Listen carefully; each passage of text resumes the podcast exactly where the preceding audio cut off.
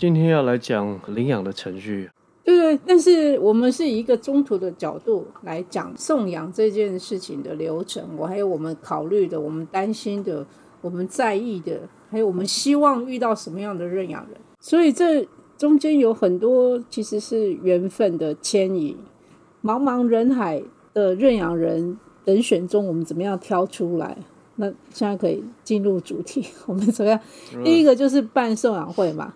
以前我会把那个送养会讯息放在很多人很多人的社团，那个那个什么猫咪也疯狂，喜欢猫的人就会加入那个社团，但是喜欢猫跟适不适合养猫这是两回事啊。我们我们在找的就是说，除了喜欢猫，它还要有能力，而且条件符合我们的规定这样子。第一个就是要年满二十五。然后第第二个就是工作稳定，所以你如果你的人生规划当刚开始，然后你觉得我的未来有很多不确定性，我也犹犹豫不定，是不是哦要要去哪里工作？哎，有没有计划要去国外工作？嗯，前几年很多啊，去大陆工作的，根本不可能把猫咪带过去。还有就是你的家人有没有人就是看到猫会害怕？那或者是说很讨厌？因为你在同一个屋檐下，即使即使你说哦，我想要养，虽然我老婆很讨厌猫啊，我的爸妈很讨厌猫，但是我我我养它，我负责就好了。但是这这只猫就是在这个家里知道有人讨厌它，那那你不在的时间，它跟它还是要相处啊。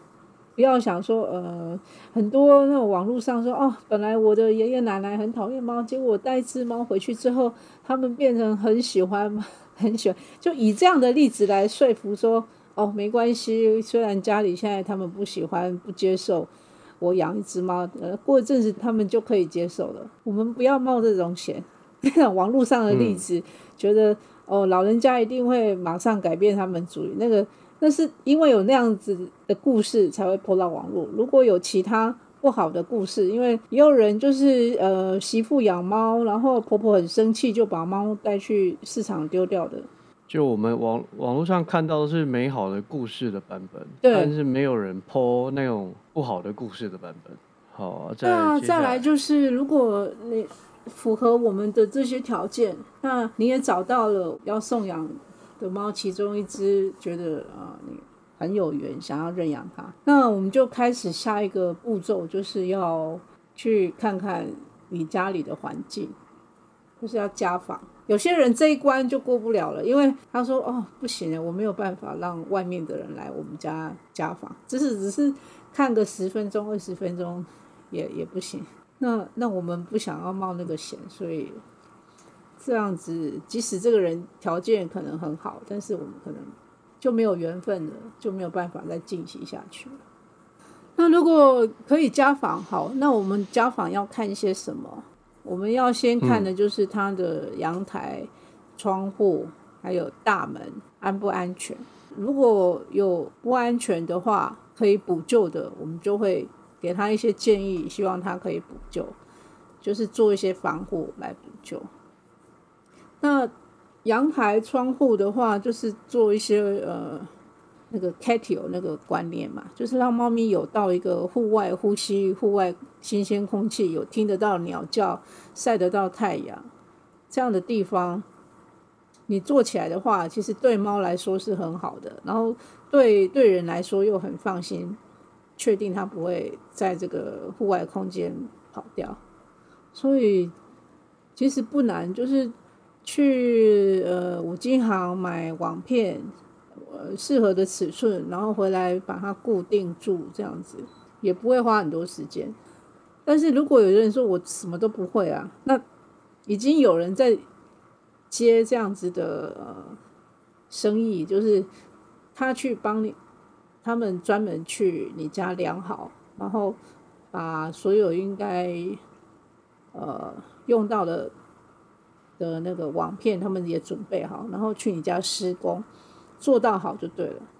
所以这个做好了之后，然后再拍照给我们看，或者是我们再去第二次家访，真的哦，家访不是只有一次而已。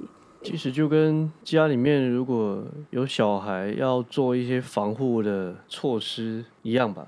可是小孩不会从那个很小的洞口钻出去。对啊，我的意思说，你对对猫啊、狗啊，跟跟对人是要做不一样，但是都要都要做的是防护了。对对对，小孩不会爬到很高的地方，然后就从一个那个呃，可能是一个。呃，浴室的那个气窗就逃出去了，但是猫会。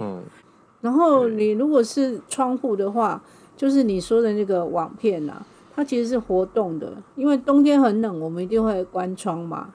所以你现在做的其实有些是活动式的，就是你可以拿下来，然后窗户也可以再把它关上去。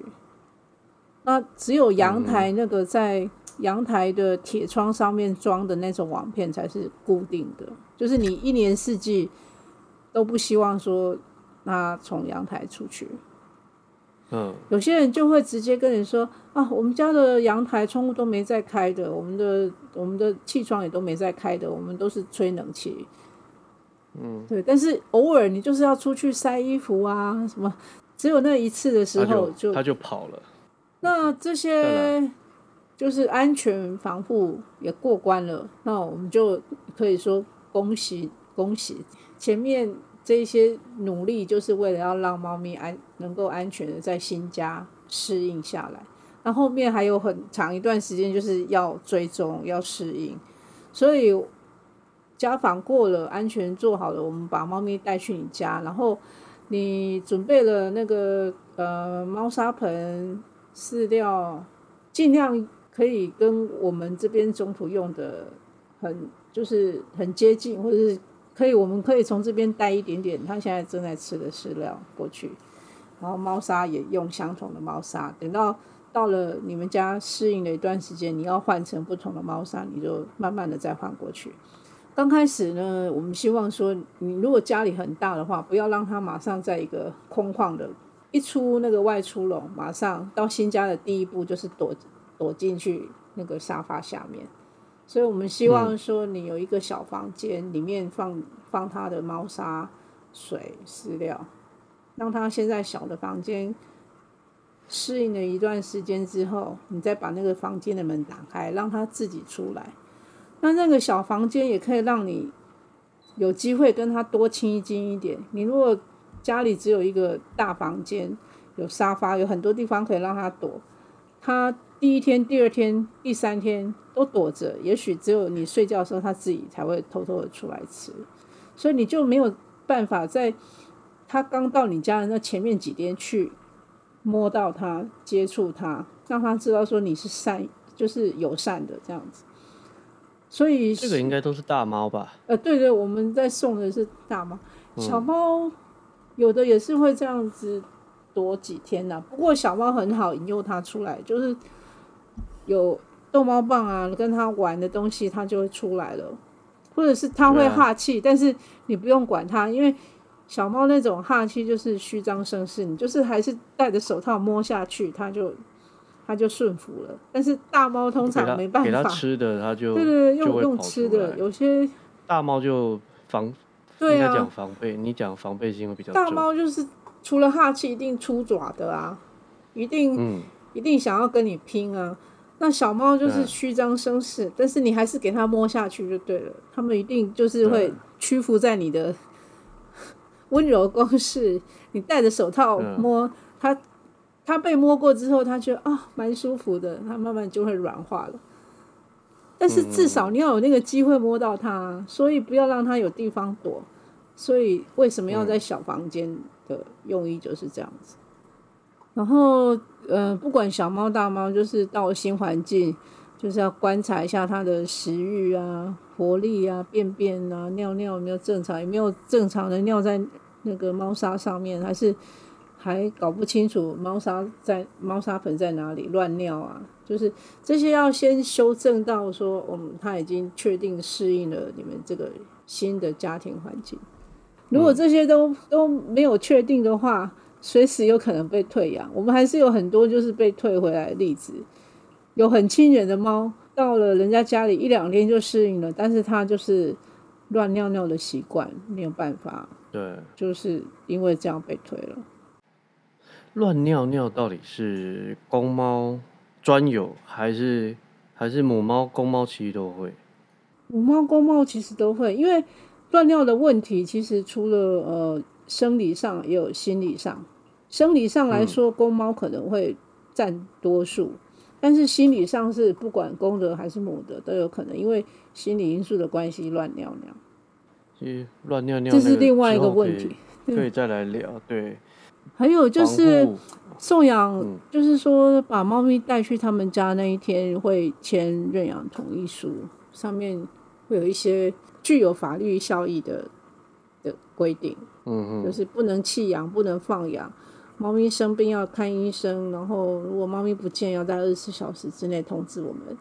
然后，呃，如果觉得有任何不适应，要退回，马上通知我们，不可以，就是不可以转送，不可以说，因为猫咪现在是属于我，我我再转送给别人。嗯，那我们当初做家访是根据就是你要养的情况下，然后猫咪被你转送到另外一个人手上，它它是不是安全的？是不是不管是你家人、你亲戚、你朋友想要认养这只猫，就是要经过我们同意的。嗯哼，嗯，这样我们才会认为这样是送养已经任务完成。那没有强制规定说哦，每隔一个月、每隔两个月一定要回传回报。嗯，但是基本上猫咪就是这个事主一定跟我们有有联系的管道嘛。偶尔我们突然一想到，或是他自己就会发他新的照片来给我们看，我们就会，嗯就觉得很很欣慰，嗯，猫咪过得很好。那如果很久很久没有联络了，真的要提起勇气再问，有时候很怕问到不好的结果。这个这个就是中途人的呃自己要能够平衡的一个，这很多。很多造成我们心理上面压力的来源，有一部分就是送送养这这件事情。对，你就帮他帮到一个阶段之后，真的是就是看他自己，看他自己的运，你就 就让他就要放手，让他去，对，就 有啊，我们就放手，就就还是放手啦。OK，的确啦，送出去有时候真的那个感觉就是。我们在中途的时候，我们所有拍的照片都会觉得，嗯，这是我们中途的猫。这个眼神透露出来的，跟送养之后，他们，我我我们看起来一样，别人拍的照片，在我们看起来就像是别人的猫，就，嗯，完全跟那时候我们在中途的时候看到的猫是，等于是不同一只的感觉。有的是因为，嗯，它变得有家了，然后它的那个。那种感觉，脸上就不不再有杀气，杀气。对啊，那那是很好的啊，就是看到那个变成人家家猫的那种感觉。从此从成为一个有家的猫，就不会有那么浓的江湖味在身上。呃，整个送养程序应该到这边就差不多了吧？嗯，对啊，之后就是儿孙自有儿孙福了，祝福他们。